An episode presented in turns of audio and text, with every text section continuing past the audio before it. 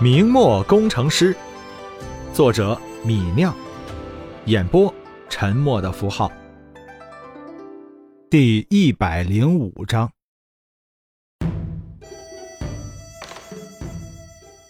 第二天，李直的两个新下属来范家庄拜会李直。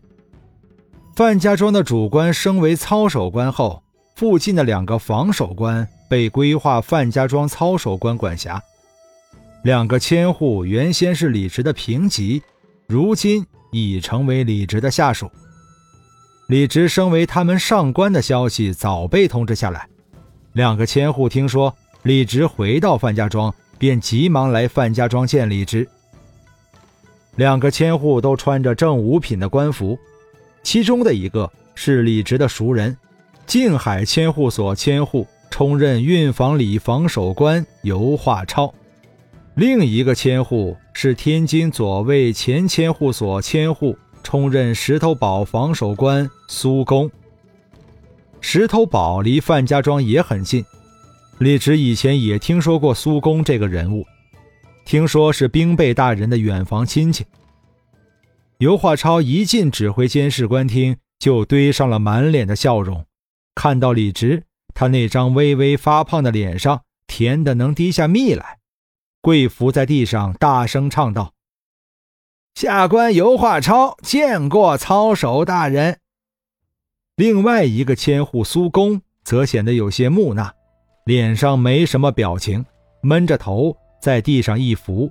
“下官苏公见过操守大人。”李直淡淡说道，“免礼。”两个千户爬了起来，递上了礼单。李直先看了看尤化超的礼单，上面无非是些丝绸、补品之类的物品，大概价值三十多两。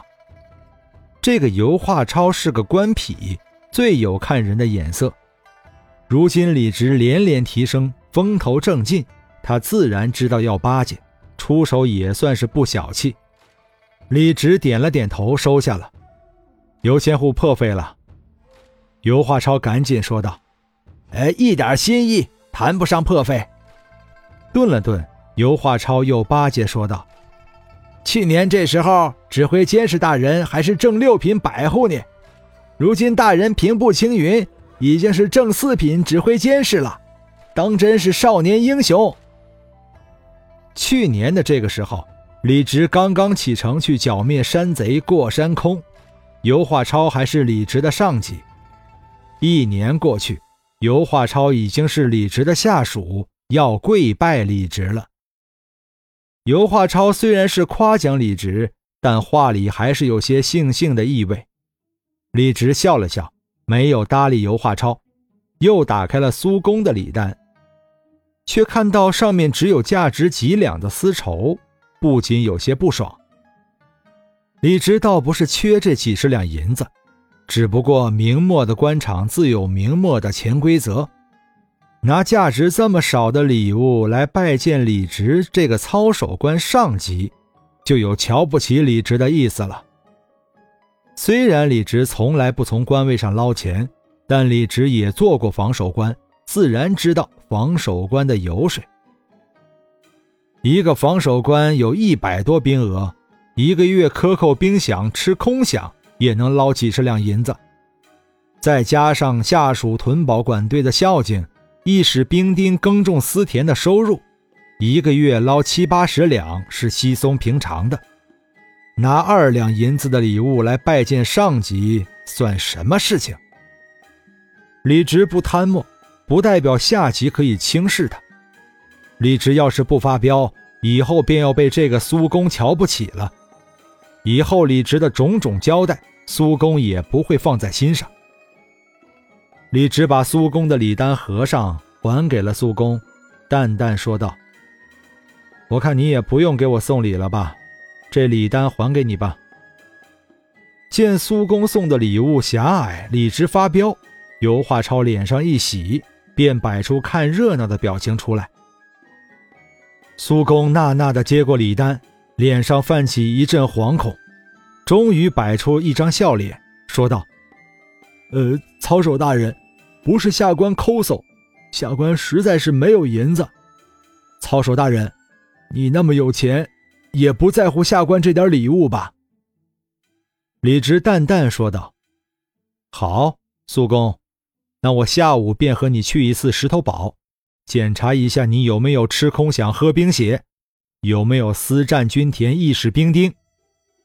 若是这几项你一项都没有犯，我一定会奏报巡抚大人，大大提拔你。”顿了顿，李直又说：“如果你犯了一项，那本官就不客气了。”听到李直的话，那苏公脸上渐渐有些害怕了，他扑通一声跪了下来，大声说道：“操守大人，下官有两房小妾，七名子女，花销实在很大，入不敷出啊！”听到苏公的话，站在一边的尤化超扑哧一声笑了出来。尤化超暗骂：“这饭桶只会喝冰血养女人，脑子这么不好使！你家里小妾多，花销大，和操守大人什么关系？难道操守大人还该帮你养女人、养孩子？”李直冷冷说道：“你什么意思？”跪在地上的苏公听到李直冰冷的语气，终于明白过来了。他猛地往怀里一掏，又摸出一张礼单。和刚才那张礼单合一，一起送到了李直手上。李直看了看那张新礼单，上面列着四十多两礼物。合上刚才那张旧礼单，一共有价值五十两的礼物。原来这个苏公刚才是在试探李直，试探失败了，他还留有后手。大概觉得李直这么年轻，一定好糊弄。刚才那饭桶一样的言论都是装出来的。李直拿着两张礼单琢磨了一会儿，自己这样逼这个苏公给自己送礼，苏公回头不会说自己敲诈他，硬要他送礼吧？好在这礼单金额很小，几十两，也就是个见面礼，就算苏公出去乱说，别人也不会当回事儿。不过既然想到这一层，李直心里就更厌恶这个苏公了。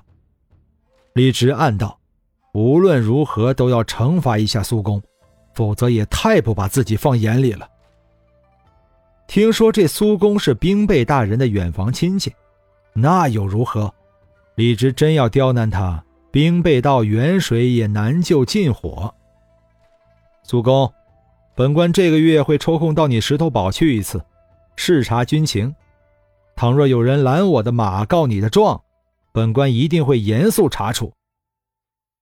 听到李直的话，跪在地上的苏公额头上冒出一层细汗，开始后悔自己对李直的试探，大声说道：“下官一定在宝门前迎接操守大人，陪同操守大人共同视察。”李直淡淡看了跪在地上的苏公一眼，也不叫他起来，只大声说道。好了，说正事儿。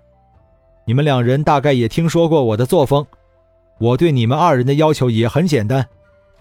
范家庄外的其他屯堡，李直还是不想插手。大明的官场牵一发动全身，各种关系错综复杂，一砸别人的饭碗，就会引来各种报复。李直不想找麻烦，但是对于自己的下属，基本的要求还是要提出的。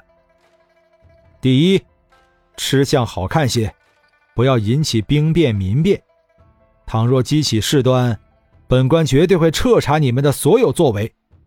第二，屯田子弟只能多不能少，少了我就会去查为什么少。满足了这两条，我便秋毫不犯；做不到这两条，别怪我铁面无情。两人经过一番试探。知道李直不是个好相与的，此时对李直已经十分恭敬，赶紧答道：“呃，下官知道了，下官明白了。”